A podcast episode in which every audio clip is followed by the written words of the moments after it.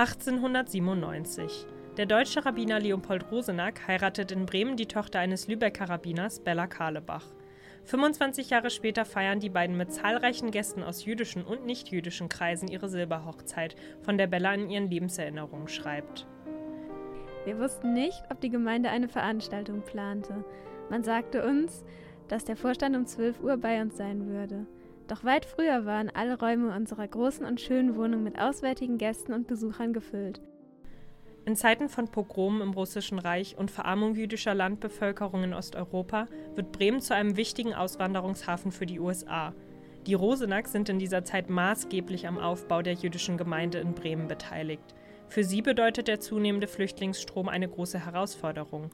Doch als sie in den 1920ern ihre Silberhochzeit feiern, blicken sie bereits auf Jahre des ehrenamtlichen Engagements und Aktivismus zurück.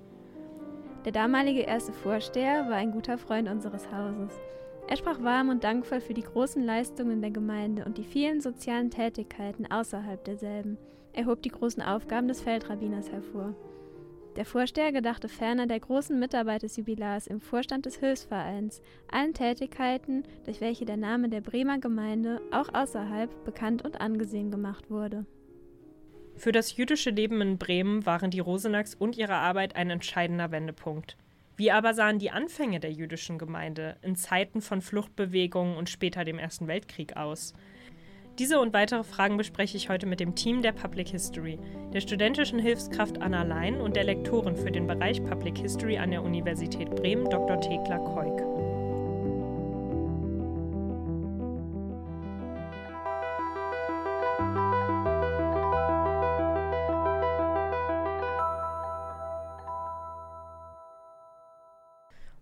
Moin, moin, liebe Zuhörerinnen und Zuhörer. Mein Name ist Jana Tim und ihr hört Clay und den Podcast des Instituts für Geschichtswissenschaften der Uni Bremen. Und ich sitze hier im Studio mit Thekla Keuk und Anna Lein, dem Team der Bremer Public History. Und wir drei möchten uns heute unterhalten über Bella und Leopold Rosenack. Und im Intro haben wir bereits aus Bellas Lebenserinnerung einen Ausschnitt gehört. Könnte vielleicht an dieser Stelle einer von euch beiden kurz erklären, was für eine Quelle ihr da uns genau mitgebracht habt heute? Das sind die Lebenserinnerungen von Bella Karlebach-Rosenack. Bella Rosenack, geborene Karlebach, war die Ehefrau des Bremer langjährigen Rabbiners Dr. Leopold Rosenack. Ja, ähm, und für uns HistorikerInnen, für uns Nachgeborene, sind es natürlich ganz kostbare Quellen, um einen Einblick in das vielfältige, lebendige jüdische Leben im deutschsprachigen Raum vor 1933 zu bekommen. Ja, und dafür ist das Leben der Rosenacks ja total interessant. Also sie kam ja aus einer sehr bekannten norddeutschen Rabbinerdynastie, während er aus Ungarn kam, in Berlin studiert und in Bern promoviert hat.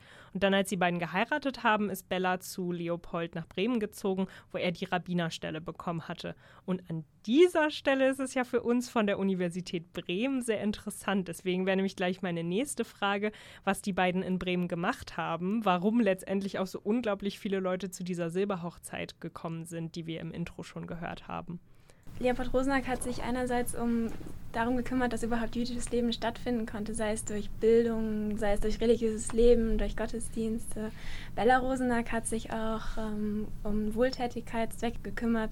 Sie hat ähm, gearbeitet für Heime des Jüdischen Frauenbundes. Sie hat sich um Flüchtlinge gekümmert und um Auswandernde. Die Stadt Bremen hat sie auch damit beauftragt, um sich um osteuropäische Flüchtlingsfamilien zu kümmern. Und sie hat dann da ganz viel organisiert. Und gerade das Thema Bremen als Stadt, aus der viele Menschen auswandern, wo also ein großer Zustrom auch war, da haben die beiden dann große Arbeit geleistet, wenn es darum ging, die Menschen zu versorgen, sei es mit Nahrung, sei es mit Medizin, sei es mit Kleidung, sei es aber auch mit Beistand und Rat. Ja, und die Flüchtlingsarbeit der beiden war ja wirklich herausragend. Wenn man sich mal anschaut, 1909 sind etwa um die 12.000 Menschen über Bremen ausgewandert und 1913, also vier Jahre später nur, sind das 35.000, also mehr als eine Verdopplung. Und das verdeutlicht ja auch nochmal die unglaubliche Leistung der beiden. Und vielleicht könnt ihr an dieser Stelle einmal erklären, wer diese Flüchtlinge sind und woher die kommen. Also wir haben ja damals, ne, das darf man ja auch nicht vergessen, in dieser Zeit, wie sah Europa aus? Ja? ja? Also wir haben die im Grunde drei großen Reiche gehabt, das Deutsche Reich, die Habsburg-Monarchie und wir haben das Russische Reich. Und in den westlichen Gebieten des Russischen Reiches beziehungsweise in Gebieten der Habsburger Monarchie gab es äh, Gebiete mit einem vergleichsweise hohen jüdischen Bevölkerungsanteil.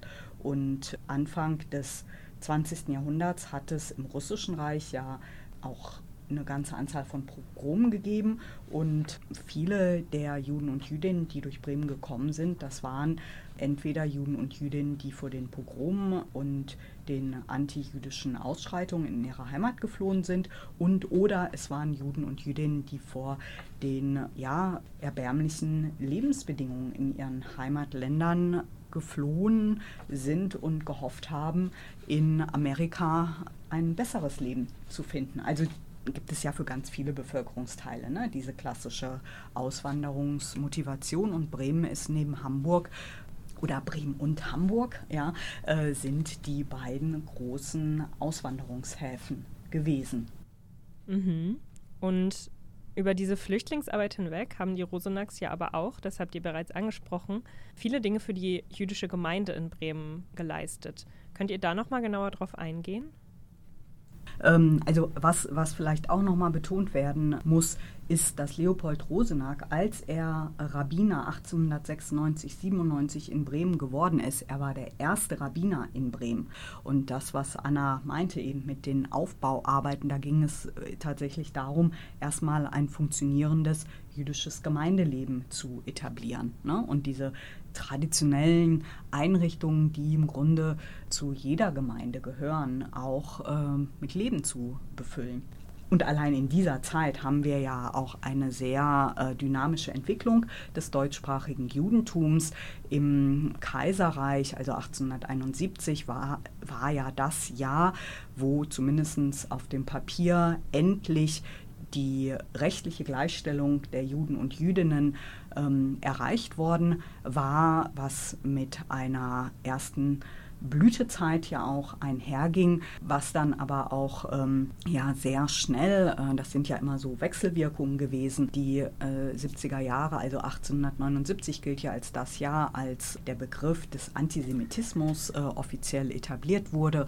Also es ist immer Blüte des Judentums, Antisemitismus Gegenwechselbewegung. Und dieser erstarkende Antisemitismus dann im Kaiserreich hatte ja zur Folge, dass auch innerhalb der jüdischen Gemeinden man auch wieder stärker sich auf sich selbst äh, besonnen hat. Und die Rosenacks haben orthodox gelebt. Das heißt, sie haben die jüdischen Religionsgesetze äh, beachtet. Und wenn wir vielleicht auch direkt noch einen Schritt weitergehen können, was eben die Bedeutung der Rosenacks auch für Bremen bedeutet äh, hat, ist gerade ihre orthodoxe Lebensweise und ihr profundes Wissen auch der jüdischen Tradition meines Erachtens auch einer der Scharniere gewesen, die es ihnen gerade dann auch erlaubt haben, zu vertrauenswürdigen AnsprechpartnerInnen für die osteuropäischen Juden und Jüdinnen zu kommen, die ja auch mit diesem traditionellen jüdischen Hintergrund gekommen sind und dann entweder in Bremen Zwischenstationen auf dem langen Weg der Auswanderung eingelegt haben, aber einige sind ja auch in Bremen gestrandet. Ich finde das auch interessant, dass auch Bella Rosenack sich so aktiv engagiert hat in der Zeit. War das für jüdische Frauen normal in diesem historischen Kontext?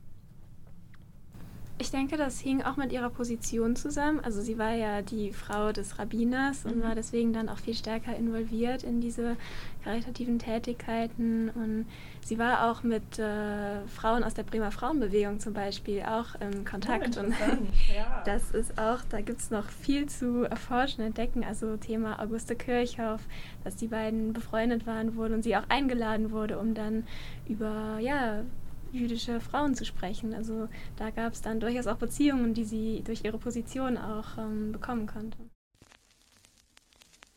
An das deutsche Volk.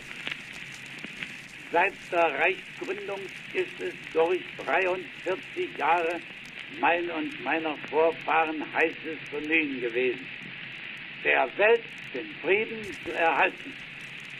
Aber die Gegner neiden uns den Erfolg unserer Arbeit.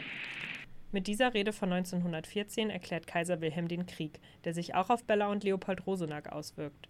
Denn Leopold Rosenack geht im Ersten Weltkrieg als Feldrabbiner an die Front, um deutsch-jüdische Soldaten zu unterstützen.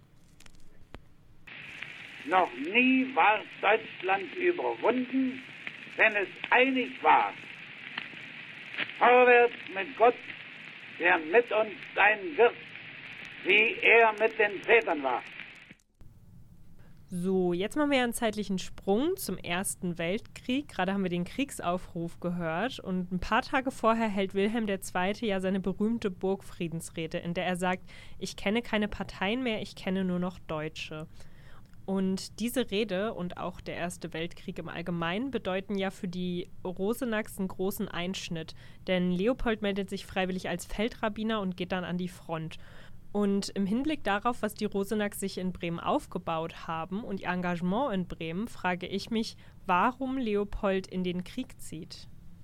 Ich glaube, aus, wir aus unserer heutigen Sicht tun uns ja, glaube ich, sehr schwer, auch ne, wenn wir uns äh, diese Quellen durchlesen, wenn wir diese Bilder der begeisterten Menschen sehen, ja, denken wir mal, ja, wie kann man sich so für Krieg begeistern? Ne? Aber diese Burg, sogenannte Burgfriedensrede von Wilhelm II., ist tatsächlich in ihrer Wirkung auch auf die ganzen Minderheiten, die es ja gegeben hat. Ne? Äh, aber dieses große Ganze, wir gemeinsam, das sind ja ureigenste menschliche Bedürfnisse, die er da ja. angesprochen hat. Ja. Und dann kommt dieser große Schnitt, ja, diese sogenannte Judenzählung. Und mit dieser sogenannten Judenzählung sollte der Anteil der Juden im deutschen Heer bestimmt werden, weil man den Juden ja unterstellte, dass sie in Anführungszeichen sogenannte Drückeberger seien. Und diese Judenzählung, diese sogenannte Judenzählung hat ja ergeben, dass das nicht stimmt, dass sich genauso viele Juden freiwillig gemeldet haben oder überhaupt gedient haben. Und Menschen wie Leopold äh, Rosenack, die haben diesen eklatanten Ausdruck antisemitischer Ausgrenzung aus der deutschen Gesellschaft und damit ja auch die Infragestellung des jüdischen Patriotismus sofort auch wahrgenommen und erkannt. Und wir wissen ja, wie sein Leben geendet hat. Ja, er hatte dann noch vier Jahre und diese letzten vier Jahre seines Lebens hat er dann ja genutzt, um sehr offensiv, sehr selbstbewusst sich diesen antisemitischen Anfeindungen entgegenzustellen. Ja, Leopold Rosenack stirbt dann ja 1923 und Bella Rosenack wandert in die USA aus und stirbt erst 1961. Und das Spannende an den beiden ist ja der verflochtene Aktivismus, den die beiden in Bremen betrieben haben. Und was mich nun interessiert, ihr beide seid hier als Repräsentantinnen der Bremer Public History. Wie lassen sich denn Biografien wie die der beiden durch die Public History verarbeiten? Ja, die Sachen, die ich im Bachelor gelernt habe zu den Geschichtswissenschaften, die kann ich dank der Public History jetzt auch weitervermitteln an der Öffentlichkeit. Also ich lerne hier jetzt auch, wie ich Geschichte überhaupt kommunizieren kann, nach außen hin, an verschiedene Zielgruppen mit verschiedenen Mitteln. Also wir haben jetzt hier diese tolle Quelle vor uns und wir haben bemerkt, in Bremen gibt es da jetzt noch nicht so viel in der Stadt zu sehen. Und dann ist natürlich die Public History toll, um rauszufinden, was können wir jetzt machen damit? Und da gibt es verschiedene Zugänge. Also sei es, dass wir sagen, wir wollen jetzt wirklich in die Stadt rein, wir bieten jetzt hier eine Stadtführung an, wir gehen an die Orte und hängen da Plakate auf. Also die Public History gibt für mich so Antworten darauf, wie ich diese tolle Quelle jetzt auch anderen zeigen kann, damit sie die auch so toll und spannend finden. Super, das ist doch ein schönes Schlusswort und da bedanke ich mich vielmals bei euch beiden für das Gespräch und dass ihr heute hier wart. Und eine Information an unsere Zuhörerinnen und Zuhörer, falls euch die Themen, über die wir heute gesprochen haben, interessieren und ihr noch mehr über die Rosenachs erfahren sowie mit Quellen der beiden arbeiten möchtet, empfehle ich euch auf der Seite und den Kanälen der Public History Bremen Ausschau zu halten, denn vom 13. bis zum 17. Juni 2022 findet die erste Summer School der Public History Bremen statt. Und in der Beschreibung dieser Folge, die ihr gerade hört, findet ihr dazu auch noch ein paar Informationen und einige Links, wo ich euch sehr empfehle, da einmal raufzuklicken. Und ja, vielen, vielen Dank fürs Zuhören. Bis zum nächsten Mal.